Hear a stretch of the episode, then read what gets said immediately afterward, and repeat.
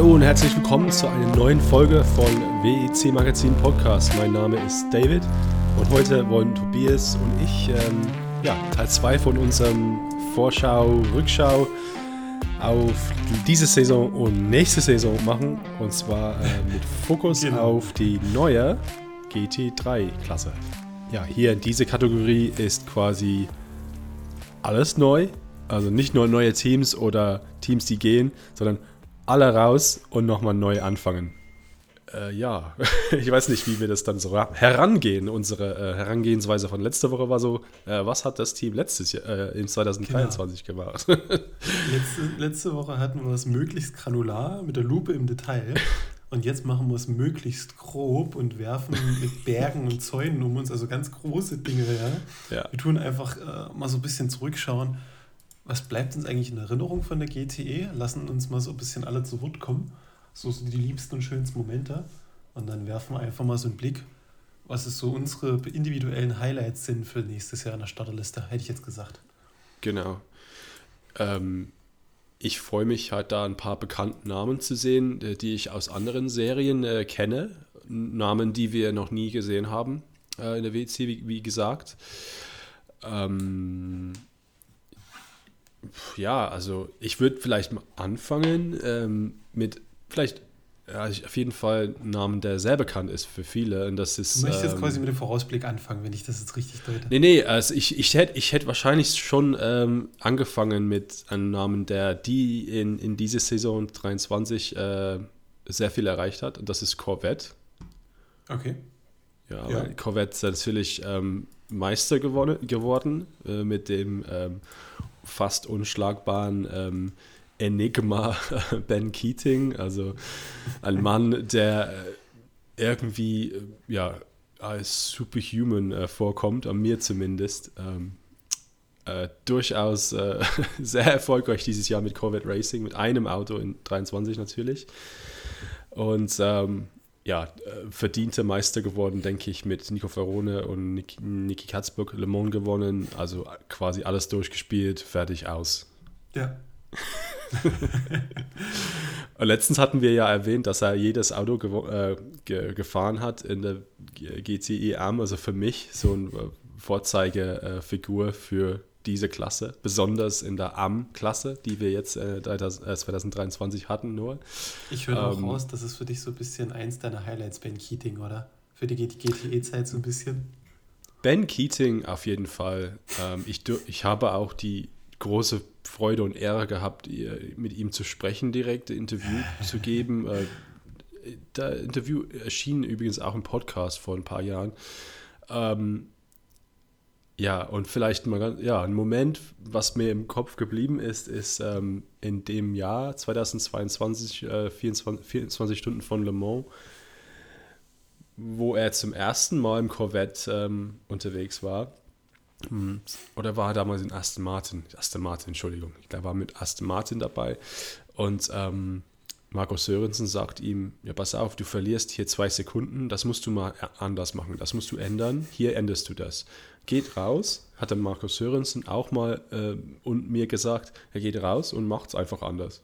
Und sagt zwei Sekunden schneller. Das sagt eigentlich alles über ihn. Also fit wie ein Turnschuh, obwohl er äh, ja fast auf die, soweit ich weiß, auf die 70 zugeht. Also auf jeden Fall über 60, glaube ich. Ähm, ja, also Fahrradfahrer fit, hat Geschäfte am Laufen und fährt noch halt nebenbei Rennen. Und für mich, ja, äh, so wenn man denkt, das war die Spitze von GTE, ähm, dann sitzt es eigentlich ganz gut bei mir da in der WC. Dass das, das, das er hat den letzten, den letzten Kapitel zugemacht eigentlich. Ja. Es ist wirklich der einer der wenigen Fahrer, die wirklich in der GTE-Klasse als Individuum, finde ich, in Erinnerung bleiben. Weil es waren über die Jahre so viele Profis wie Amateure dort drin, hm. dass es, also ein Name, den ich immer noch so ein bisschen im Kopf hatte, ist, ist Christian Ried das hm, Einzige ja. ist, der alle Rennen absolviert hat tatsächlich. Aber viel mehr individuelle Namen wüsste ich jetzt auf Anhieb ja. nicht, wo ich sage, das ist für mich richtig GTE-Zeitalter, ja. Und das sind die Bronzefahrer, das sind die Gentleman Drivers, die, die schnellsten, ja, äh, demonstrativ die schnellsten. Richtig. Ähm, ja, und ähm, leider, leider ähm, sind die zwei Namen, äh, die wir nicht mehr in der WC sehen werden, weil beide, Christian Ried, äh, sowohl Christian Ried als auch äh, Ben Keating, ähm, was anderes machen nächstes Jahr, entweder im Fahrerlager äh, in anderen Positionen oder im Keatings Fall ähm, fährt er sogar ähm, LMDH Porsche in, in, in, in Daytona. Ja, äh, warum nicht? Ähm, aber Corvette ist zurück ähm, mit zwei Autos nächstes Jahr. Also das ist okay. gut. Grund zur Freude mit dem Z06 06, äh, GT3R. Diesmal mit TF Sport, äh, Namen, den wir sonst mit Aston Martin verbinden würden. Aber das ist, ist auch so, ein, so eine Geschichte. Kombi, ja.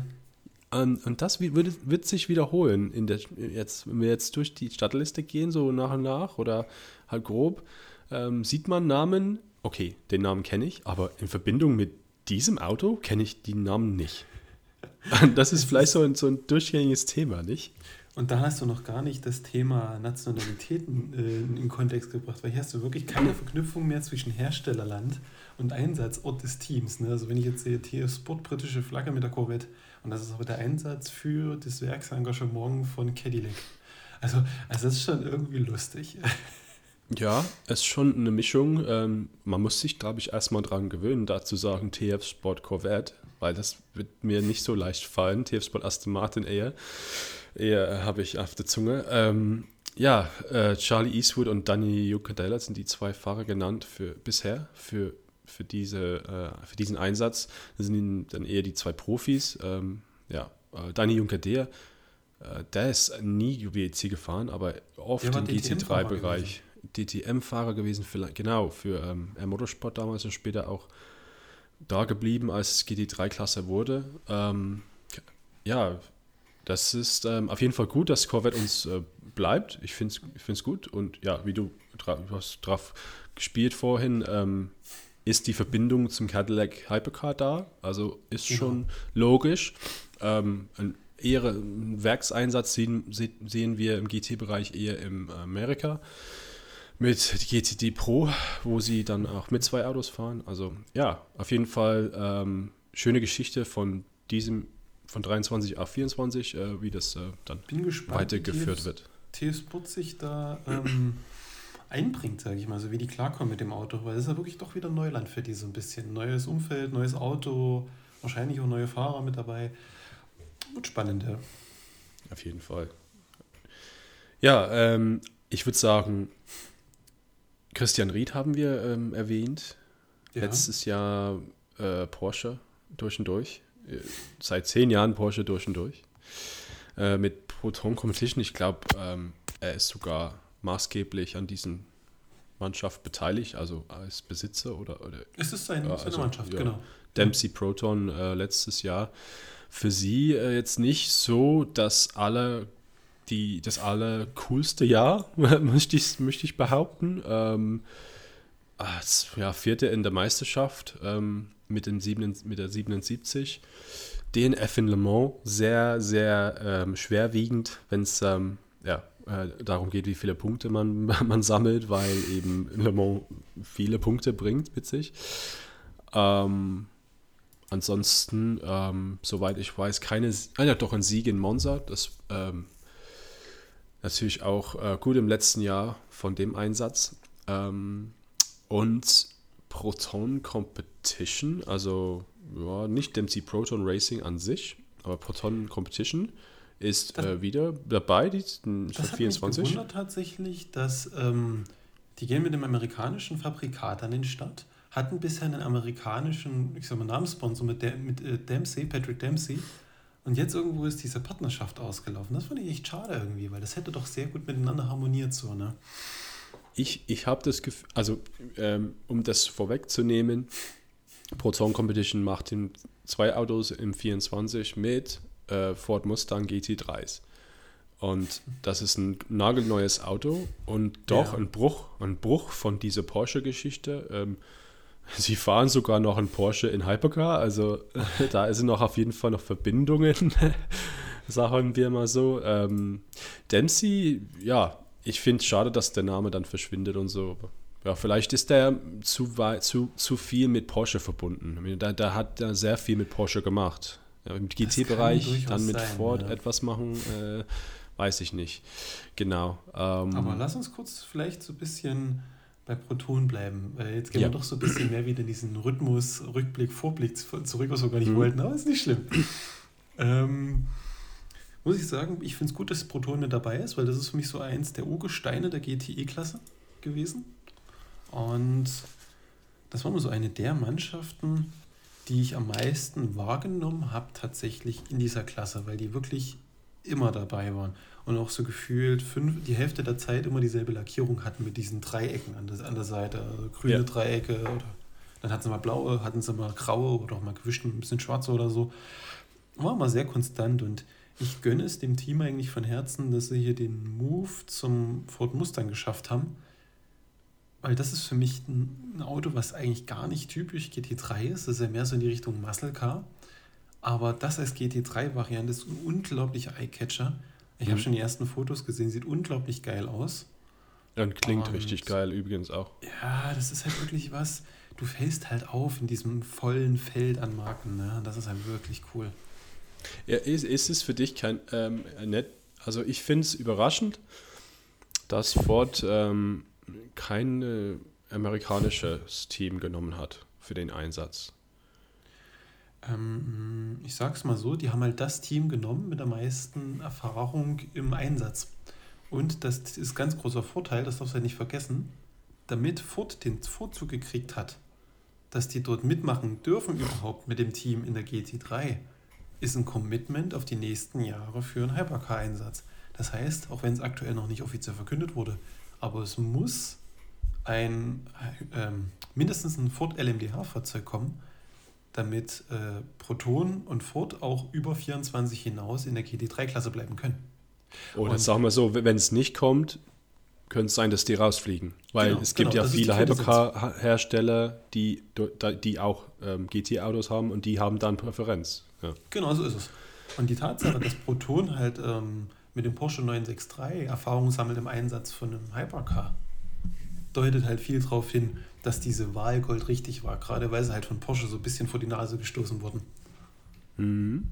Ja, das stimmt. Also ein bisschen äh, Politik mit drin, ein bisschen äh, ja, Drama und ähm, ja, interessant. Ich freue mich äh, auf jeden Fall, das Auto zu sehen. Was noch dafür spricht, dass ähm, übrigens Proton und Mhm. Ford längerfristig zusammenarbeiten. Schauen wir noch mal ganz kurz ein kleines Stück nach oben in der Liste auf den Fahrer vom Proton 99 in der, in der Hy- Hypercar-Klasse. Harry Tinknell, ehemaliger Ford-Fahrer. Äh, ja, große, äh, starke Verbindungen zu Ford, ja, auf jeden Fall. Porsche, äh, Generell Ford-Fahrer, ja, ja, Kann ich bei Ford vielleicht gerade einhaken. ja. Ähm, ich mag Ford, weil das tatsächlich einer meiner liebsten GTE-Momente ist. Die Zeit Ford gegen Ferrari. Das ist eine Geschichte, gibt es diesen Film, Ford gegen Ferrari, wo man das wunderschön nacherleben kann, diese Rivalität so ein bisschen zwischen den Zweien. Und äh, für für mein Ferrari-Herz ist das immer ganz wichtig, dass irgendwo der Gegner immer wieder da ist. Und das ist für mich so der symbolische Gegner von Ferrari. Ferrari, die Manufaktur, Ford, das große Werk. Und das hatten wir in der GTE-Klasse, ich glaube mindestens drei Jahre, richtig geile Kämpfe, wirklich auf Platz 1, wo dann drei, drei Autos von dem einen gegen drei Autos von dem anderen gekämpft haben. Ich erinnere mich an die Le Mans-Zeiten. Und mich freut es wirklich, dass Ford mit dabei ist, dass Ferrari mit dabei ist und die GT3-Klasse dadurch so ein bisschen einen besonderen Charme bekommt, sage ich mal. Weil die Mhm. Ford gegen Ferrari-Zeit ist mir noch mehr im Kopf geblieben als Ford gegen Porsche tatsächlich. Äh, Ferrari gegen Porsche. Ähm, ja, äh, da stimme ich dir ganz zu. Also das, das bleibt bei mir auch äh, äh, sehr gut in Erinnerung. Ähm, vor allem mit, mit was für ein Ausmaß äh, dieses, dieser Ford-Einsatz hatte. Also Ja. äh, riesengroß. Ähm, und ich erinnere mich in, ins, ich glaube, 19 oder 18, ich, vielleicht sogar, in, beiden, in beiden Jahren, da hatten wir ja 12 oder 14 GT Pro Autos. Das GT Pro. Also da hatten wir dann diese Kämpfe in Le Mans, wo ich dachte, wow, wo sind wir denn hier? Also Ford gegen Porsche, gegen Ferrari und ach, Corvette und, und BMW hinten dran. Also absolut Wahnsinn. Und, und selbst, selbst ähm, im ersten Jahr von dem äh, Einsatz in Le Mans mit diesem, ja, was sag ich, soll ich denn sagen? Politik zum Ende des Rennens mit Risikompetizioni mit drin, also als Privatier, quasi die, die Werks- oder die Semi-Werks ähm, Ferraris schon nach hinten gefallen und Ford will alle drei Plätze vorne und versucht gegen Rizzi zu sticheln und Rizzi hält, hält stabil, hält, hält robust und fährt halt auf den zweiten Platz und sagt, nee, wir machen den Scheiß gar nicht mit. Äh, gab, glaube ich, Rufe nach Strafe und blablabla und das war ganz ähm, eigentlich nicht so schön, schöne Szenen im, im Nachhinein, aber ja, doch interessant. Also auf jeden Fall. Und was mich, auch faszinierend ja. ist, finde ich, war das, der Ford GT damals an sich, weil das das ja. erste, der erste Prototyp von einem Hypercar nach aktuell Definition war wenn du überlegst, jedes GT3-Auto mhm. war gefertigt mit einer Karosserie aus dem Ganzen. Der mhm. Ford hat einen Monocoque gehabt und hatte äh, so Luftkanäle an der Seite. Der hatte ein, ein kosmetisches Karosserie drumherum um dieses Monocoque gebaut. Das war ein ganz anderes Konzept. Das war eigentlich ein faszinierendes Fahrzeug. Also wirklich schön, das miterlebt zu haben, muss ich ehrlich sagen. Ich habe es auch live auf gesehen, damals auf der Strecke 2016 oder 2017 war das. Ja. Das ist wirklich, wirklich geil gewesen. Ja, ja, genau. Also das ist äh, großes Glück, das erlebt zu haben, ja, direkt. Und, und mitgeschrieben halt, äh, ja, mitberichtet und dann live vor Ort und live interviewt und ja, äh, sehr dankbar dafür eigentlich im Nachhinein. Ja, ähm, okay, das ist Ford, also zwei Fords. Wir haben vorhin die zwei Corvettes angesprochen. Also wie ähm, ja, eigentlich von, jeder, von jedem Hersteller ähm, es sind immer zwei Autos. Es ist relativ leicht zu folgen. Ähm, wenn wir jetzt durchgehen, es sind nicht, nicht irgendwie äh, fünf Porsches und sechs Aston Martins oder sowas und, und 15 Ferraris, sondern wirklich zwei von jedem Marke. Ne? Das sind noch die größten Verlierer, Ford und, äh, Ferrari und Porsche, muss man dazu sagen. Die hatten vorher so ein bisschen äh, die besten Gesamtpakete für die Fahrer und hatten eine relativ große Markendominanz und jetzt mussten die richtig Plätze abgeben. Es hat sich wirklich zusammengestrichen. Ja. Deswegen gibt es da auch wenig Überraschung für den Einsätzen von Ferrari und von Porsche. Vielleicht können wir uns dort gleich mal so ein bisschen äh, zurückblicken, weil ich denke, die, die beiden Teams haben die Klasse von Anfang bis Ende begleitet. Mhm. Haben die GTE Pro von Anfang bis Ende begleitet, die GTAM von Anfang bis Ende wirklich unterstützt. Also das sind so Teams, ich glaube, ohne die, die zwei Hersteller hätte es die Serie so nicht mehr gegeben. Ja, auf jeden Fall, ja. Also die haben das ja am Hafen gehalten. Selbst im letzten Jahr, ähm, obwohl es jetzt äh, in, in 2023 ähm, in der Armklasse nicht für, den, äh, für die Meisterschaft gereicht hat, hatten wir mehrere Jahre hintereinander, wo es wirklich darauf ankam, wie, ist, wie geht das letzte Rennen aus. Und wenn wir uns erinnern, vor zwei Jahren, sogar in der letzten Kurve oder in der vorletzten Kurve ja. kam die Entscheidung. Ähm, und ja, wenn es ja Porsche gegen Ferrari ist, dann da bleibt mir auf jeden Fall in Erinnerung von der GTE-Klasse. Also ähm, diese ganze, nicht nur der Move an sich, sondern der ganze Setup, wie das äh, so zustande kam und wie man sah, ja, diese Autos, die sind am Limit, die kämpfen gegeneinander am Limit. Und äh, das, man sah, es geht äh, böse aus.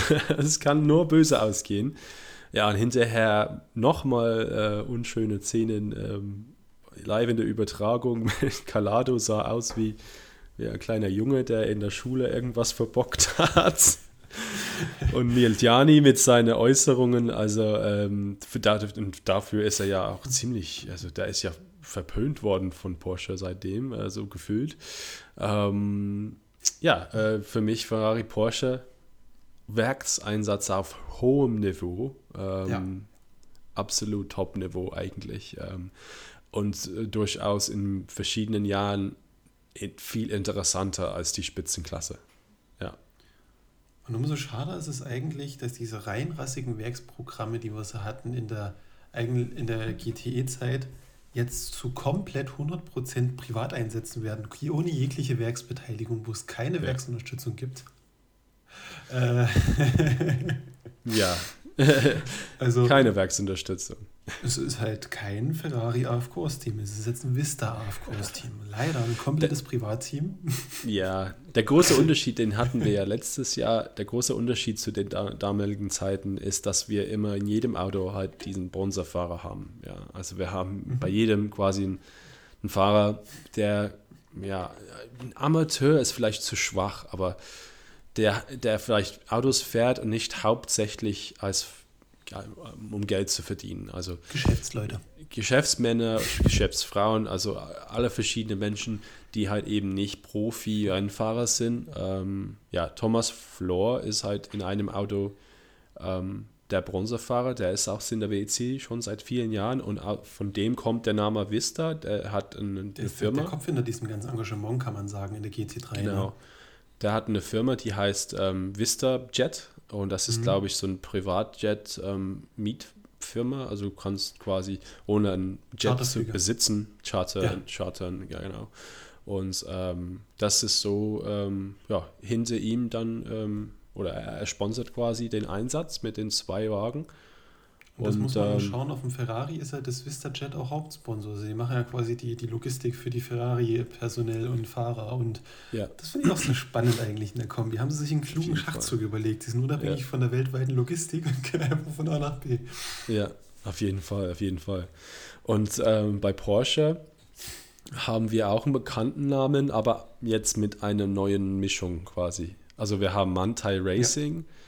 Kundenteam äh, gehört eigentlich mehr als die Hälfte Porsche übrigens, aber das, das lass mal gehen. Das ist abs ja, lassen wir mal den Glauben aufrecht, dass das Privatteams sind. Ich glaube, die besitzen nur 51 Prozent. Ja. Gut, dann geht's.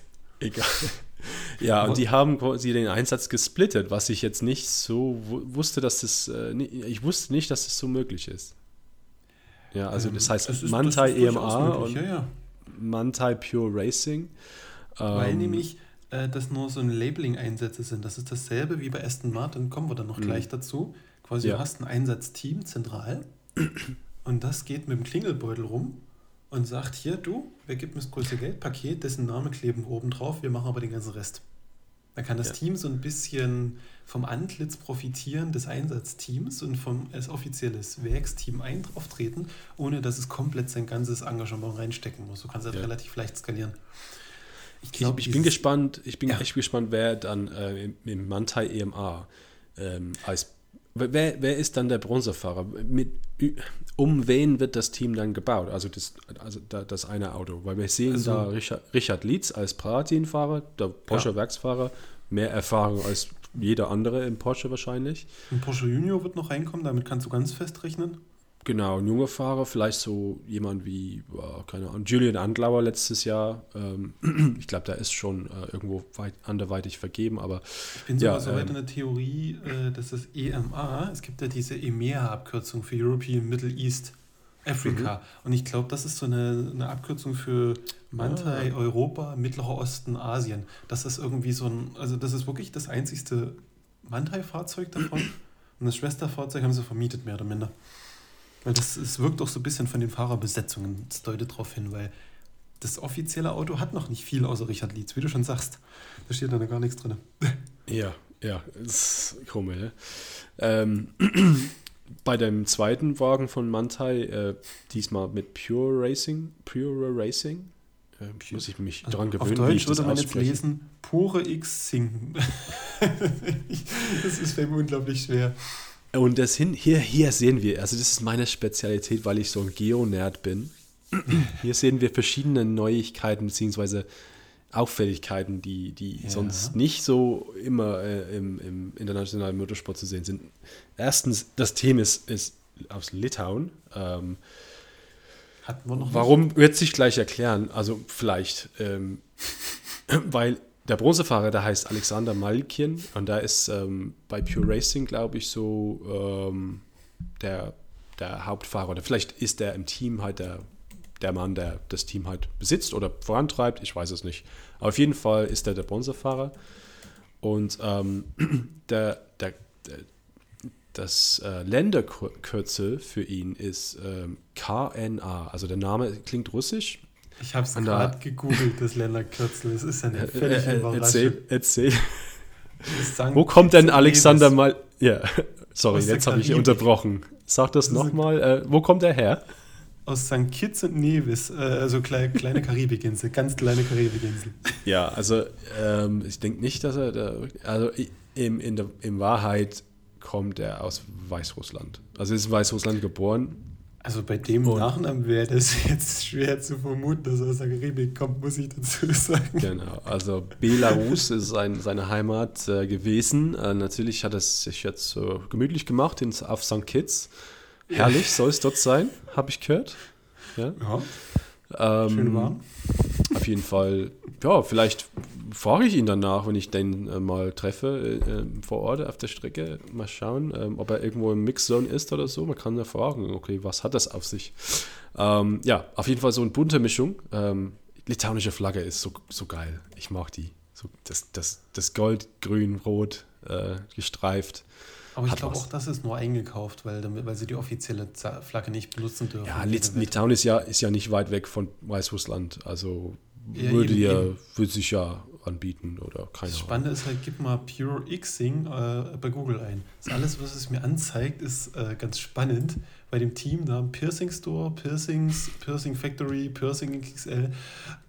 Das wäre mal ein spannendes Sponsoring. Ich bin sehr ja, gespannt. Die haben, die, haben, nee, die, die haben tatsächlich ein paar Mal, sie sind ganz neu, aber letztens neulich ähm, GT World Challenge, ähm, Sprint Cup und so. Also wir sehen halt jetzt die ganzen Teams, die immer im GT3-Bereich, was ich muss sagen, nicht meine Spezialität und GT3 hm, bin ich nicht so ein krasser Fan davon gewesen. Ähm, GT World Challenge und so, ja, habe ich mal geguckt, aber nicht so als, äh, ja, war jetzt nicht gefesselt vom, vom Fernsehen. Ähm, und jetzt sehen wir quasi durch den GT3-Einsatz oder durch diese neue Klasse LMGT3 sehen wir ganz viele Teams, die dann auf einmal sagen können, okay, die Autos haben wir doch oder wir haben da die Expertise und wir können hier WEC fahren. Das ist eine, eine Option für uns. Und das war vorher keine Option, weil vielleicht besaßen sie keine Porsche 911 äh, SR 19 oder so oder kein Ferrari 488.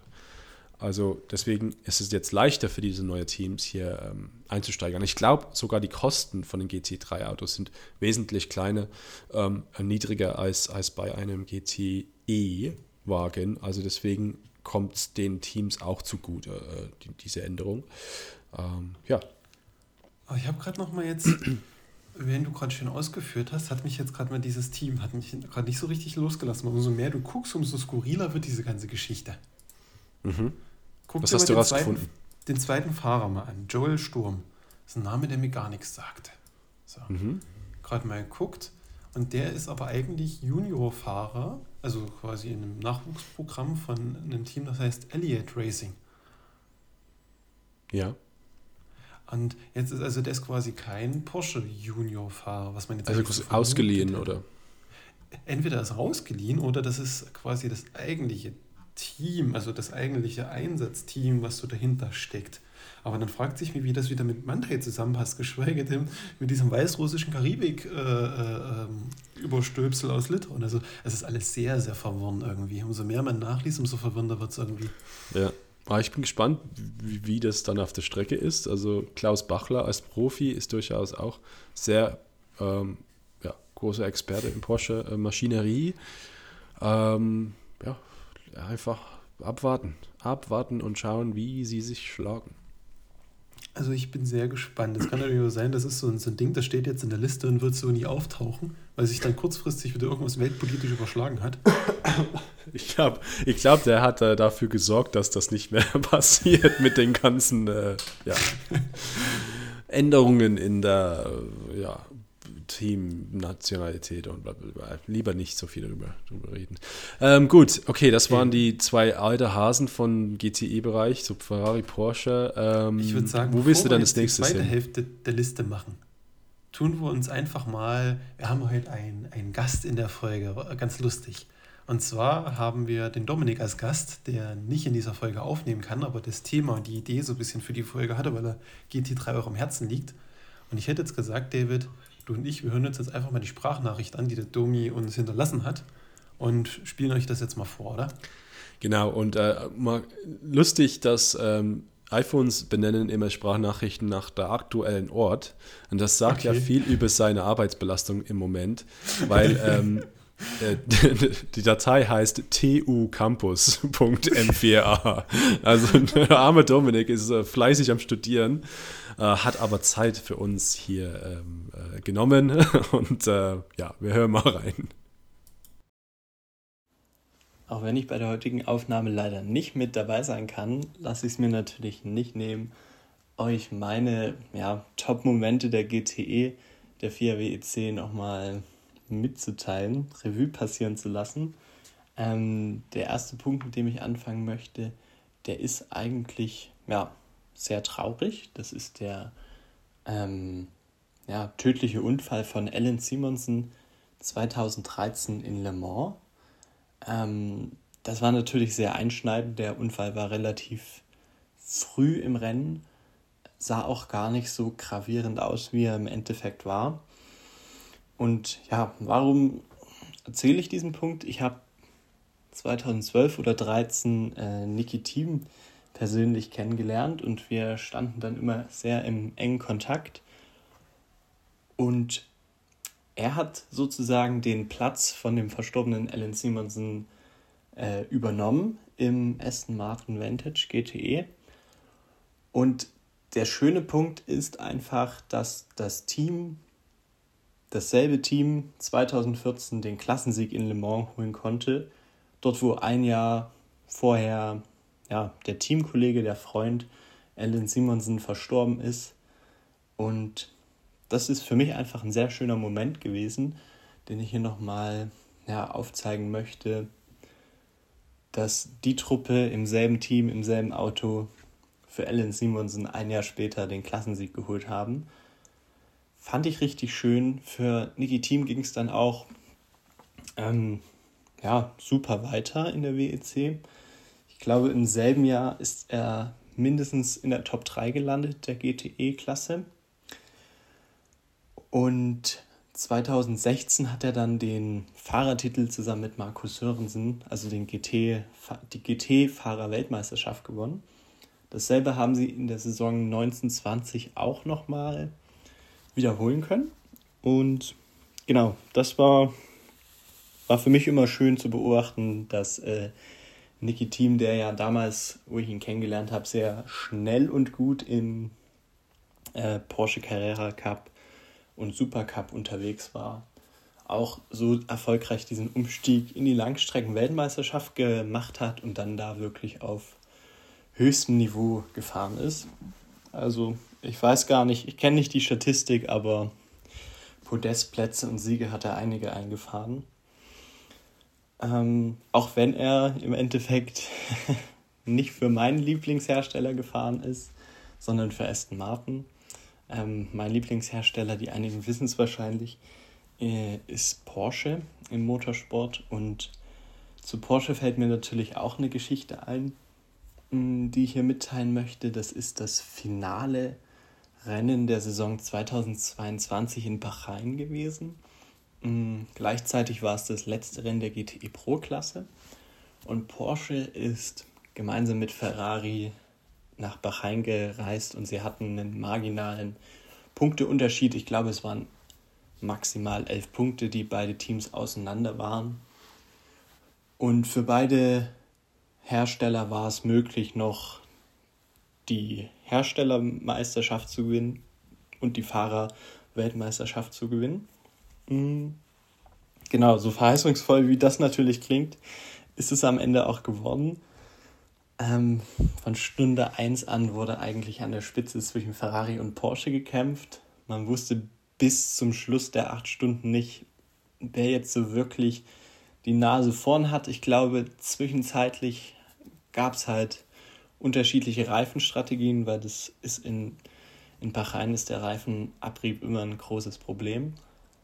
Und so ist es, glaube ich, dazu gekommen, dass gegen Ende ähm, Ferrari vorn war auf die 2 hatte sich meines Wissens sogar noch eine Corvette geschoben. Porsche ging an dem Tag leider leer aus. Ähm, die letzten GTE Pro-Titel gingen an Ferrari. Aber dennoch, ähm, muss ich sagen, eins der tollsten Rennen, was mal wieder gezeigt hatte, auf welchem Niveau die GTE Pro-Fahrer unterwegs waren in dieser Klasse und ja, was es für tolle und faire Zweikämpfe einfach gibt. Genau, vielleicht noch eine Sache, die mir einfällt im Zusammenhang mit GTE Pro, ähm, war das die Saison 2017, hm, soweit ich mich erinnere, denn da ist Ford mit dem Ford GT eingestiegen und ich bin, Tobias weiß es, kein Ford-Fan, aber ja, das, ich fand es richtig cool, dieses Auto zu sehen. Ähm, in Le Mans, in der WEC. Sie waren relativ erfolgreich, hatten Siege und Podestplätze eingefahren in, der, in den Saisons, in denen sie mitgewirkt haben. Und ich fand es ein sehr schönes Projekt, auch wenn es am Ende gar nicht so lang ähm, ja, durchgehalten hat. Aber gut, das, da gibt es mehrere Beispiele in der GT-Klasse. Ähm, ich fand es allerdings sehr, sehr cool, dass äh, Ford damals eingestiegen ist mit diesem, ja, wirklich coolen Auto, wie ich sagen muss. Und bin ganz gespannt. Im nächsten Jahr in der GT3-Klasse werden wir wieder Ford sehen. Ähm, ich glaube, die haben heute jetzt, wo der Podcast heute aufgenommen wird, auch den Reifentest von Michelin oder was absolviert. Bin ganz gespannt auf Ford und ja, belasse es dabei heute und übergebe den Podcast wieder an Tobias und David. Macht's gut. Also ich muss ehrlich sagen, es ist schön, sowas äh, zu hören in Echtzeit, wenn wir das aufnehmen. Haben wir, glaube ich, so noch nie gemacht, zumal wir beide vorher nicht mit dem Domi gesprochen haben, inhaltlich uns nicht abgesprochen haben.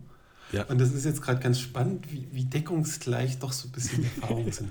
Das zeigt, dass die GTE-Klasse, vielleicht kann man da auch so einen kleinen Schlussstrich drunter ziehen, unsere Rückblickthematik, ähm, einzelne wirklich spezielle Highlights hatte, die bei uns unterschiedlichen Fanlagern, wie wir doch hier im Podcast-Trio so ein bisschen sind, trotzdem deckungsgleich sind. Das finde ich faszinierend. Also das spricht wirklich für diese Klasse, ja, für diese ja. schöne Zeit mit den zehn Jahren.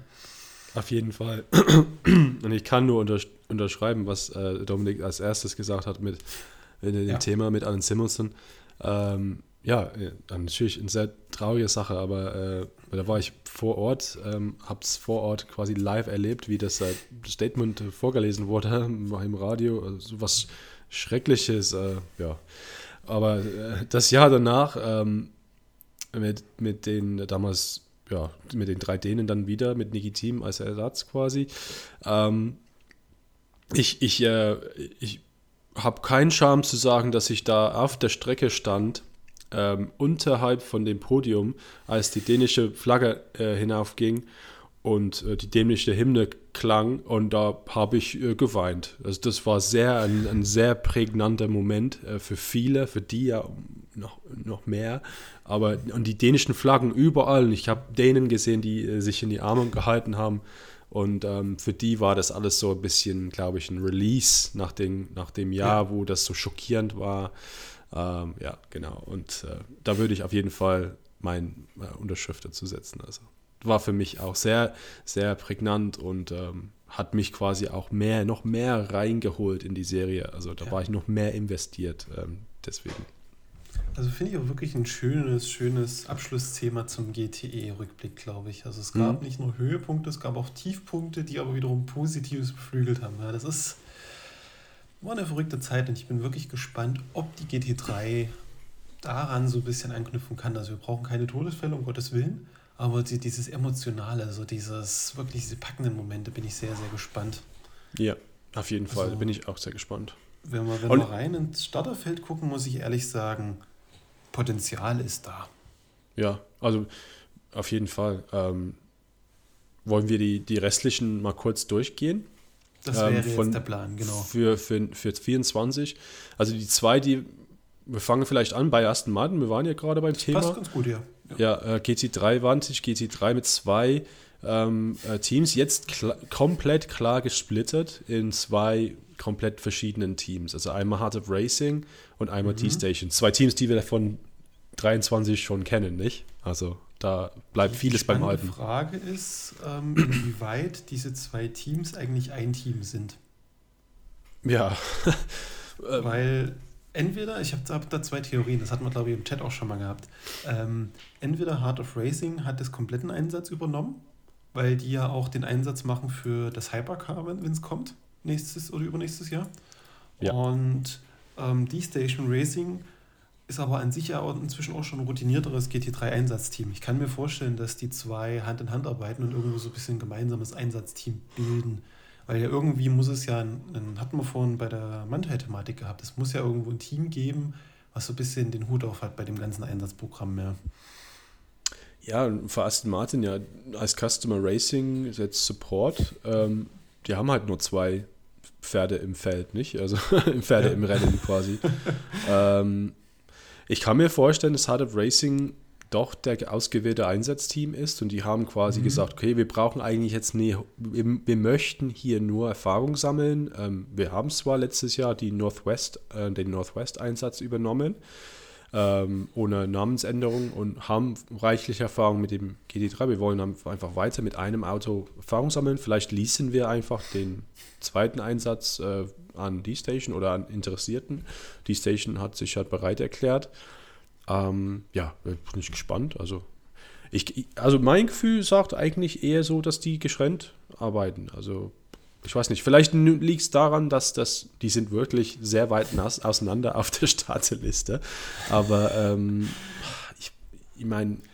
Was auch für deine Theorie spricht, sind die unterschiedlichen Einsatzländer, also USA und Japan halt, auch wieder komplett konträr.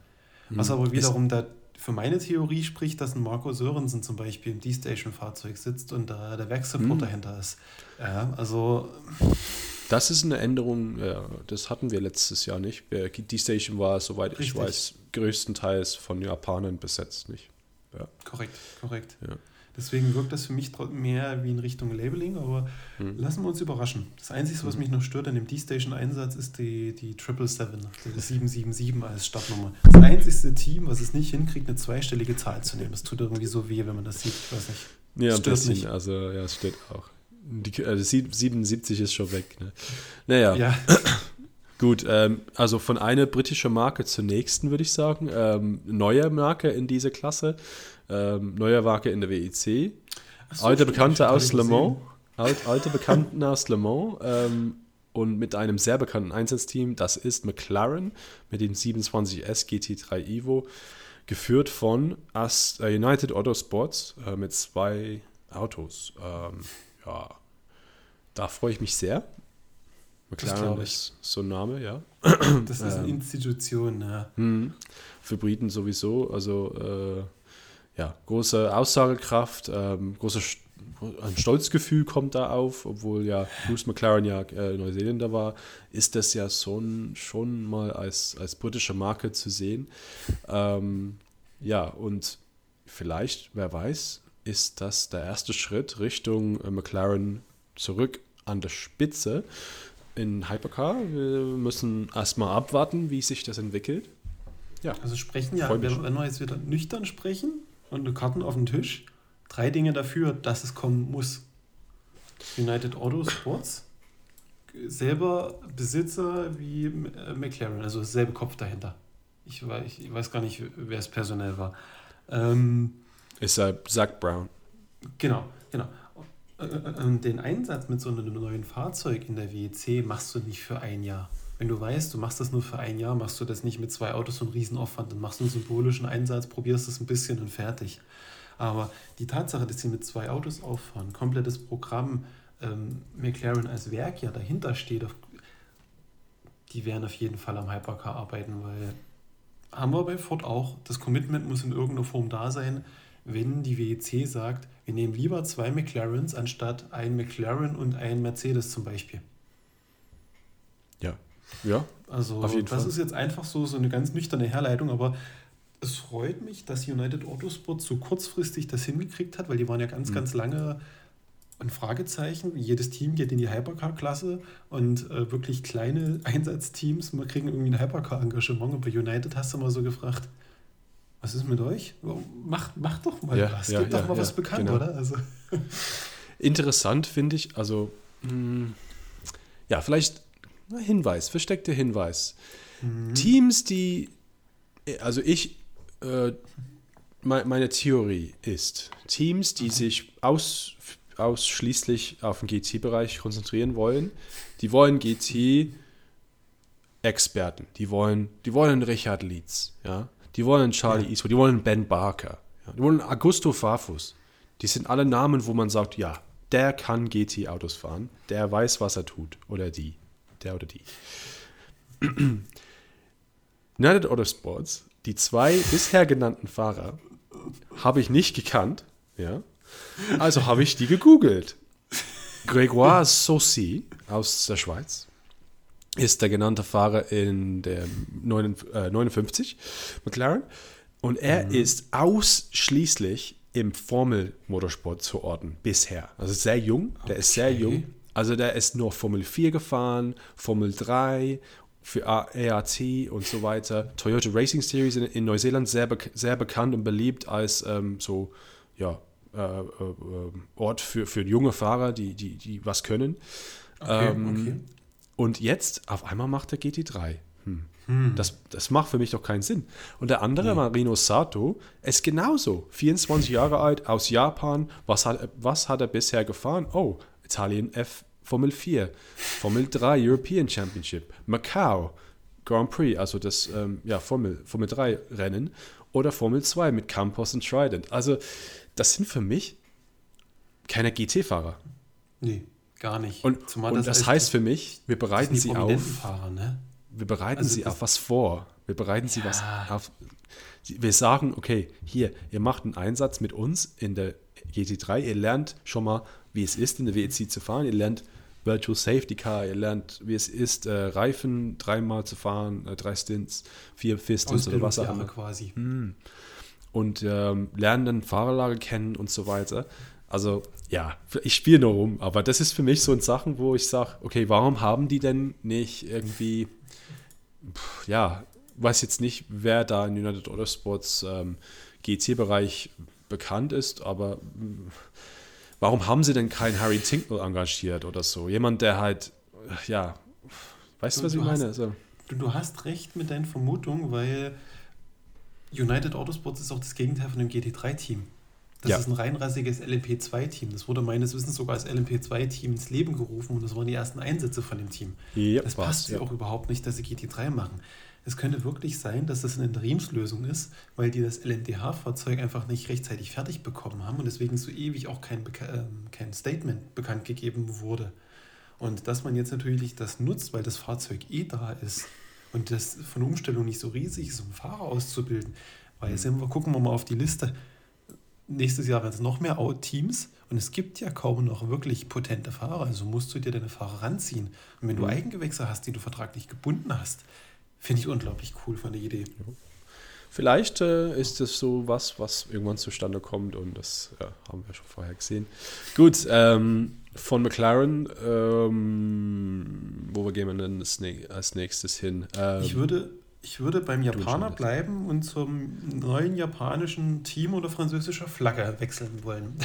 ja, freue mich dra drauf, äh, Lexus RCF äh, zu sehen auf der Liste.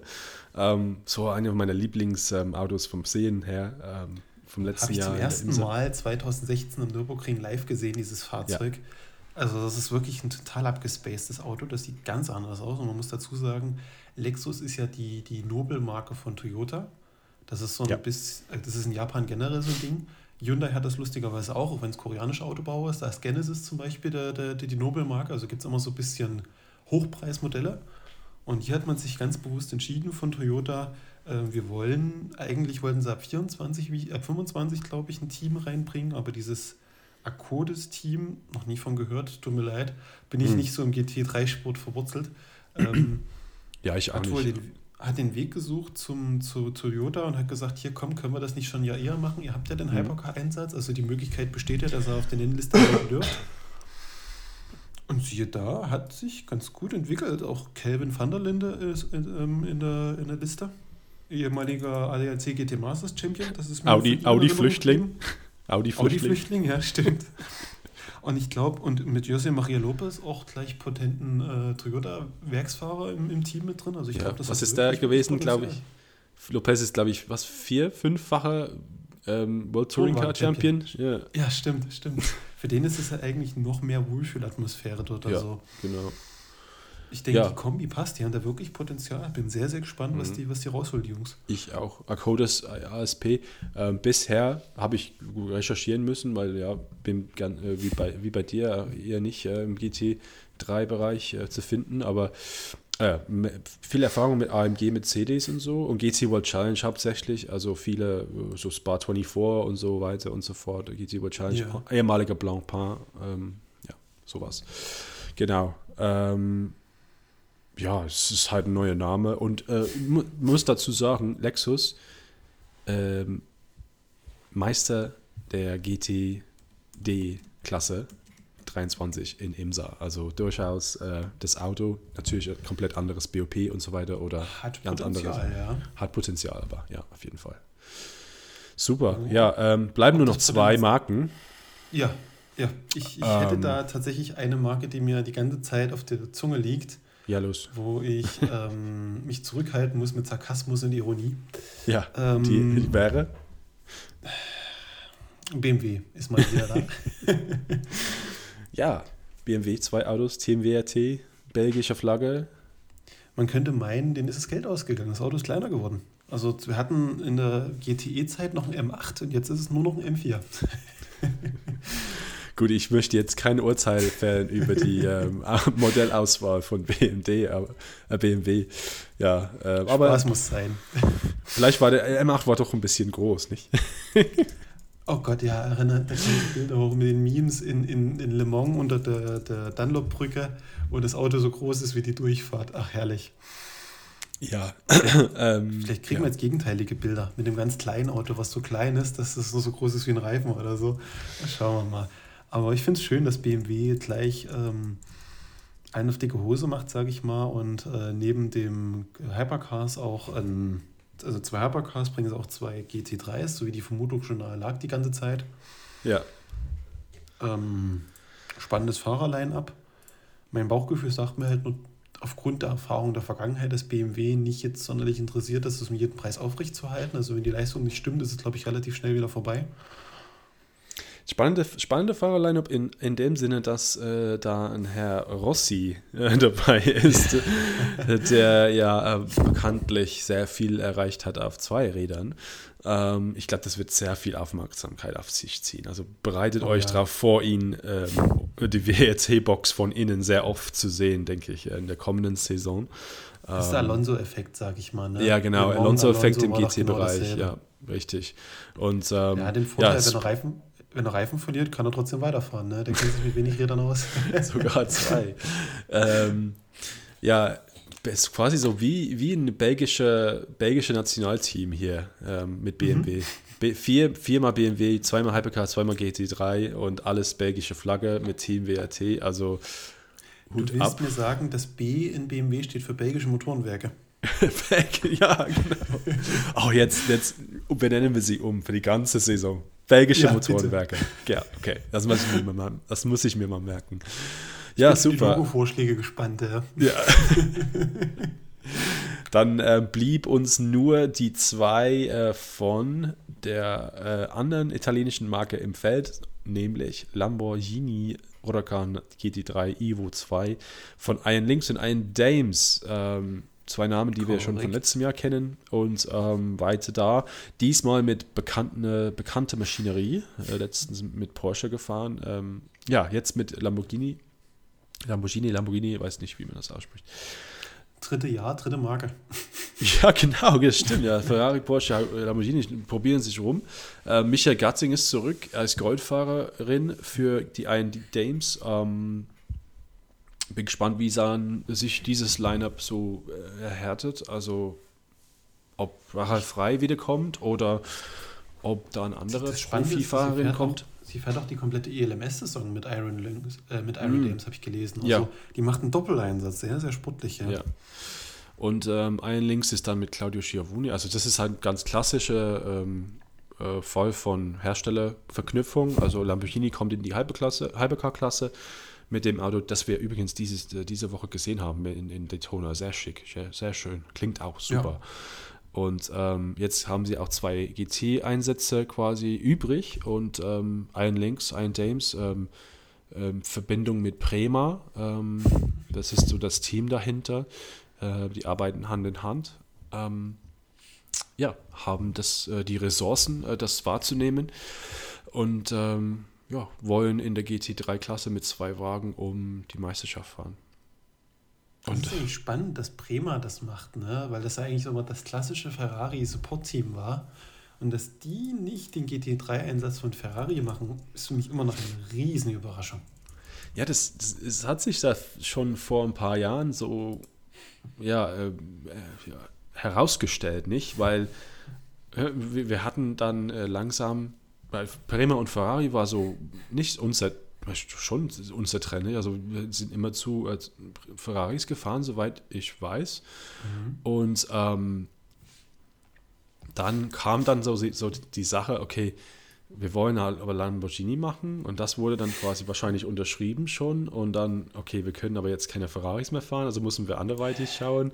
Also äh, ganz interessante Entwicklung von einer, ja, und, und, man merkt ja, es gibt ja nicht nur eine italienische Marke, die äh, äh, vom also vom, vom Wert, von, von Namenswert, sag mal so. Also Lamborghini, Lamborghini im Schatten von Ferrari womöglich, aber auf der Straße auf keinen Fall. Deswegen.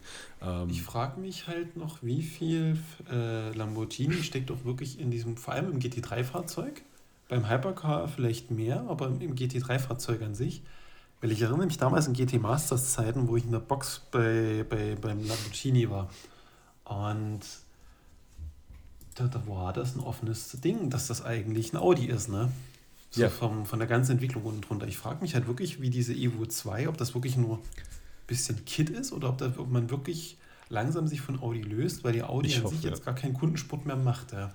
Ich habe da auch ob ein Video gesehen, mal, wo okay. einer halt ein Lamborghini, ähm, das war glaube ich so ein TikTok-Dings, äh, da hat er so ein SUV, glaube ich, so, äh, also wie heißt das SUV von Lamborghini? Ähm, komplett vergessen. Urus? Orus? Orus, Orus, ja, Orus, ne? genau. genau. Und da hat es quasi hochge hochgenommen und geguckt und viele Teile halt Audi, da stand Audi drauf. Aber es ist halt zu erwarten, weil seitdem Lamborghini von Porsche, äh, von VW AG äh, gekauft worden ist, ähm, ja, ist halt klar. Ähm, Frage, und ich halt hoffe aber auch, dass, dass, dass die sich äh, quasi ja. mehr Profil schaffen, ja, auf jeden Fall. Ja.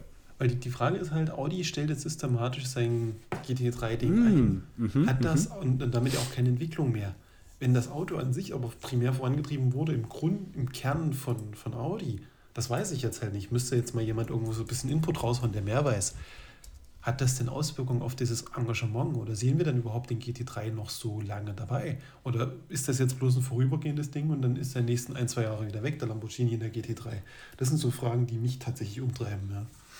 Ja, auf jeden Fall. Und ich, ich, ähm, ich meine, hm, es, es wird schon halt, je nach, e, egal mit wem, mit welcher anderen Mannschaft äh, Lamborghini kämpft in dieser Saison, entweder gegen Ferrari, das wird interessant, weil Italiener gegen Italiener, ja. gegen Porsche wird es interessant, weil inner, innerhalb der gleichen, des gleichen Konzerns. Und ähm, es ist äh, halt sehr viel da, ähm, ja, sehr viel Interessantes dran, finde ich. Ähm, oh ja.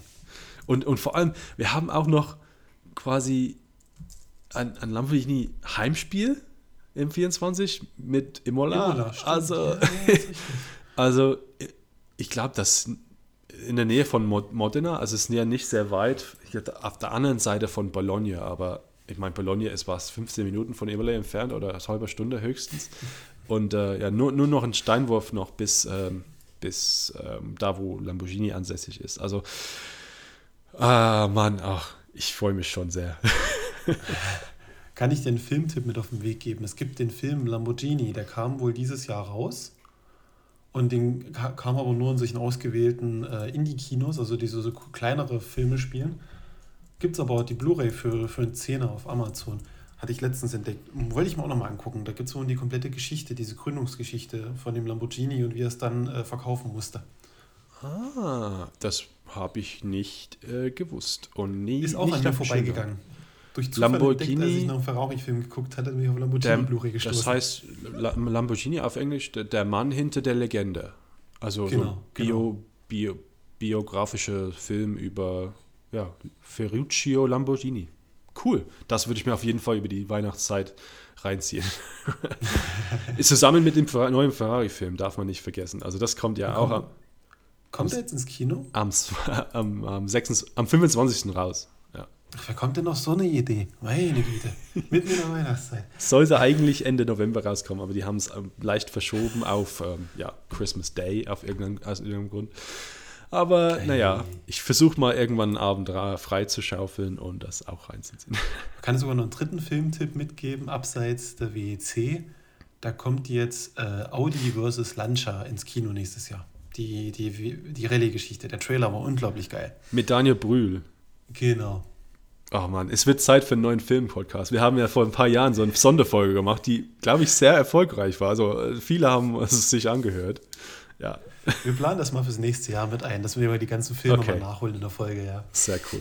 Gut, ähm, gut, dann ich denke, das war's dann für heute ähm, mit unserem so Rückschau, Vorschau, äh, Startliste, Analyse und alles, was äh, nächstes Jahr auf uns zukommt. Ähm, Tobias, vielen Dank für deine äh, Recherche und deinen Beisein heute ähm, für diese Themen und ähm, ja, wünsche dir und euch auch ein schönes Wochenende. Wir hören uns nächste Woche ähm, zum großen traditionellen Jahresabschluss. Ein Überraschungsthema wie jedes Jahr. Dieses Jahr hat David gesagt, ich überrasche uns alle. Ja, Ich bin sehr gespannt. Ähm, in diesem Sinne, euch ein schönes Wochenende. genau. Bis nächste Woche. Tschüss.